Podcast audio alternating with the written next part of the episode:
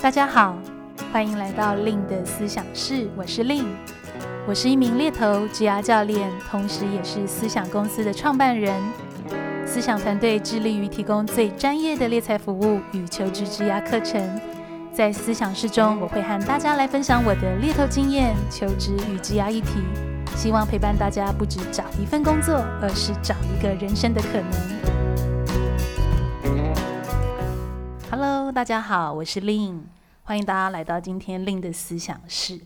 那今天这集呢，我觉得还蛮特别的。今天我们这集邀请到了不太一样的一个职人代表，然后要来跟我们分享一下他的职涯以及他的一个产业的经验。所以今天呢，我们邀请到的职人代表叫做老郭。大家好，我是老郭。那老郭可不可以跟另的思想室的听友们也介绍一下自己呢？好啊，好啊，呃，我以前是在外商的呃顾问公司工作，那目前是在外商的。呃，我们的资产管理或是台湾叫做投资信托的公司工作，这样。老郭的行业还蛮特别的，他是在投资管理，呃，或者是称为资产管理，又或者是像老郭刚刚提到的法规上呢，我们都是叫做它叫投资信托这样子的一个行业。那不晓得听友们有没有曾经听过这样的一个行业，或者是你其实就正处于这样的一个行业？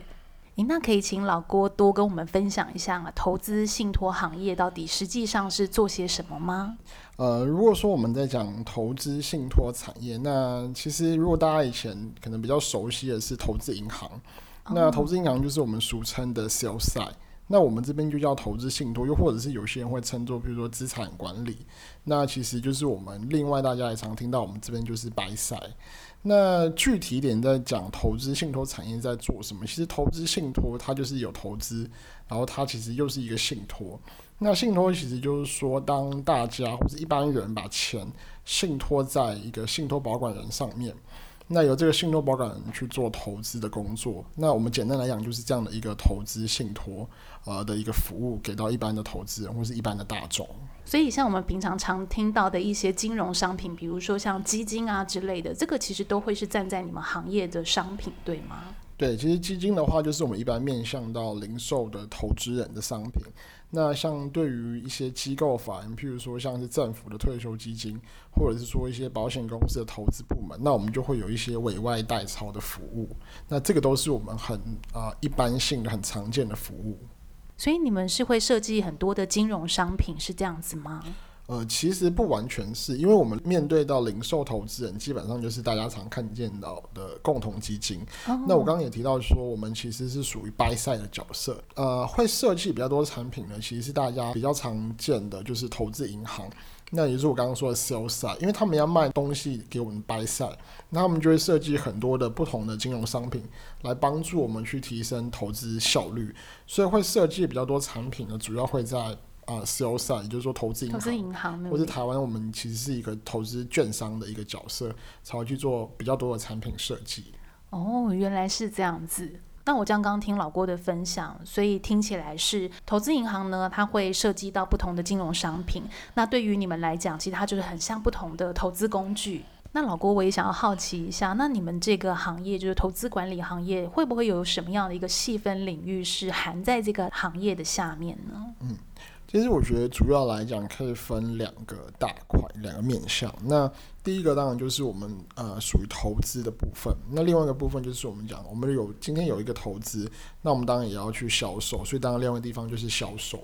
那在投资领域里面呢，其实又分成像是你是研究员，嗯，还是你是基金经理人等等的，那这个都是有不一样的职责的范围。那在销售部分的话呢，其实主要会分成，就是说我们有机构的销售业务，又或者是零售的销售业务。那机构主要就是面对像一些法人，不管是政府的四大基金，又或者是寿险公司的投资部门，甚至是有一些比较大的企业，他自己也有一笔钱想要委外代操，那这都属于机构的投资的业务，机构的销售业务。那另外一块，我们就面向投资人，也就是说，你一般走到某一间银行去开户，那他买的基金，那这都是属于我们啊、零售业务的范畴。也就是说，我们会把我们商品提供给银行，让他们去可以销售到一般的投资人，那就是零售销售的业务。那当然，除了就是投资以及销售以外，我们还会有一般性的方询，不管是像什么法遵啊、行销啊。然后甚至是一些财务部门等等等等的后勤部门，其实都是属于啊一般公司会有的部分。那我刚刚在听老郭的分享，我其实就想到，就如果我是一般就是要去银行开户，然后比如说哎柜员他就拿出了一一列的那个基金的商品要供我选择，所以我听起来好像这个在更背后也是有你们的一些运作。对对，就是说，今天你到银行开户以后，他们提供给你的这个基金清单，其实就是说，嗯、呃，各家的我们讲说投信会积极的去争取，把他的产品放在他的推荐清单上面。嗯，那这这其实就是一个商业运作的过程。诶，这又让我突然有一个画面跑出来，就不晓得听友们有没有曾经做捷运的时候，然后看到那种大大的，比如说他写富兰克林，然后什么样的基金，然后会有一个诶，好像很澎湃的那个 slogan 是在那个捷运的广告上面。所以像老郭这个就是算是你们行业里面的公司，对吗？对，这就是我刚刚提到，就是说我们面向零售销售的时候，他会出的一些行销的广告等等的。所以不只是富兰克林，其他人肯定也常听见到安联、摩根、富达等等的，他们其实都是属于呃我们的投资信托公司。那这些都比较算是外商的公司是吗？对，刚好这几个提的都比较像是外商的公司，那他在台湾也有据点。对，那如果说是本土的话，其实我们看到几家金控，他们也都有自己的投信的公司，又甚至像是元大投信啊等等的，哦，这些都是我们本土的投信公司。所以，一般我们常常听到这种本土的大银行，他们都会有这种投资信托的公司在里面，是吗？嗯，举例来说，其实我们看到很多家金控公司，譬如说常见的中国信托、富邦、台新等等，他们都有自己的投信公司。那又或者是说，其实大家如果最近看到有很多的 ETF 发行，其实像元大，它有自己的元大投信，那这也是投信公司的一种。我想这个行业对多数听友们来讲，可能不是那么常听到。那老郭当时是怎么样去踏入到这个行业呢？这其实就是我不小心就是进到这这个产业里面。所以是在那个 KTV 的场合有遇到了一些呃贵人，是这样说吗？对对，其实就是在那个场合里面就遇到我现在这边的老板，哦，那才有机会认识。那认识以后才。呃，在之后呢，我就跟他约了一个比较正式的见面。其实，在当初我本来是因为我负责金融业的客户，在顾问公司的时候，那我想要去找他呃开发一些新的案子。那聊到最后，才刚好聊到他有在找人。那后来才有一些因缘际会，最后就加入现在的这间公司里。如果从我的角度听起来，好像当时也没有特别规划，就是我要进这个行业，好像反而是认识老板，然后本来是要谈一些商业合作，然后也间接辗转的就到了这个行业，是这样的一个过程吗？对，因为我在大学的时候其实就非常不想要进去金融业。哦，真的吗？可是你还是进去了。对，因为我为了五斗米折腰。OK。但呃，其实换个方向来说，当然如果只是五斗米折腰的话，你可能也做不久。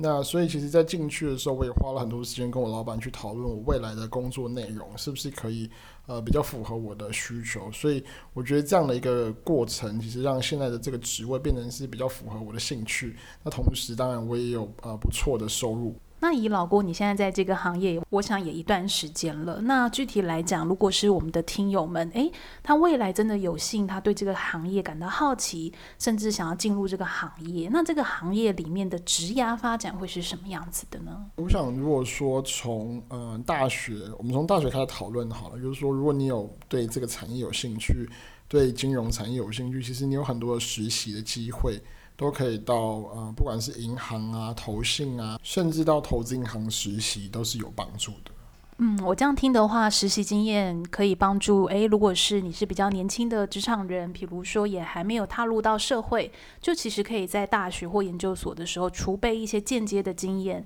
那储备这样的间接经验，也有助于你未来真的进入到职场，想要去申请正式的呃工作，会有一些经验是能够分享或者是能够衔接的。那如果我真的是在大学研究所就已经积极准备，也成功真的进入到了投资管理的行业的话，那在这个行业的职涯阶梯会是像什么样子呢？呃，我就举例外商呢，因为毕竟我自己在外商。那其实我们的呃整个公司的称谓职称呃只有五层。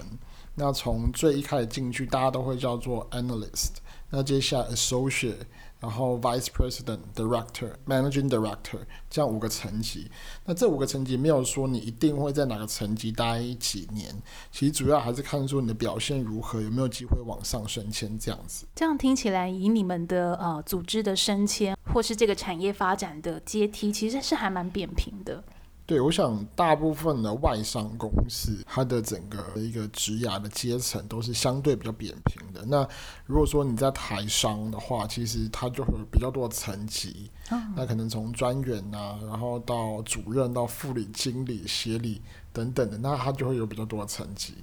那如果是以我刚入这个行业，那最一开始可能会遇到什么样的挑战吗？我想可以进到呃产业里，大家其实都有一定的水准。那呃对于新鲜人来说，其实我们看的就是他的态度，因为能力，我觉得应该说我们大家其实普遍觉得大家的能力不会差太多，可是你的态度会在每天每天影响到你在一年后甚至两年后啊、你可以成长到什么样的一个程度。所以我觉得至少啊、在态度上是非常重要，就是说你要有很一个。积极的心去面对你每天的工作。那通常进去，你一定会从比较小的事情，甚至是打杂开始。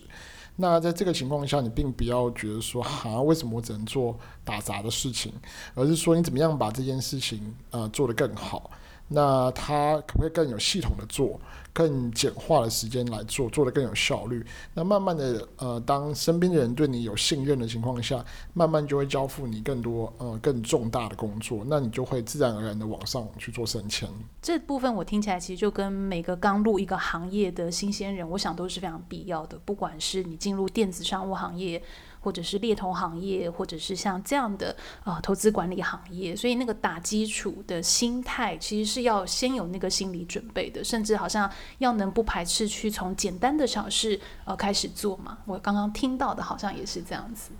是的，就是说，像有些人可能会觉得说，那我一进到这个产业，我就要开始做投资，所以我是不是就可以开始做股票投资？嗯，那更多的是，其实在一开始。像我自己，我花了很多时间，都是只是在做整理资料的工作。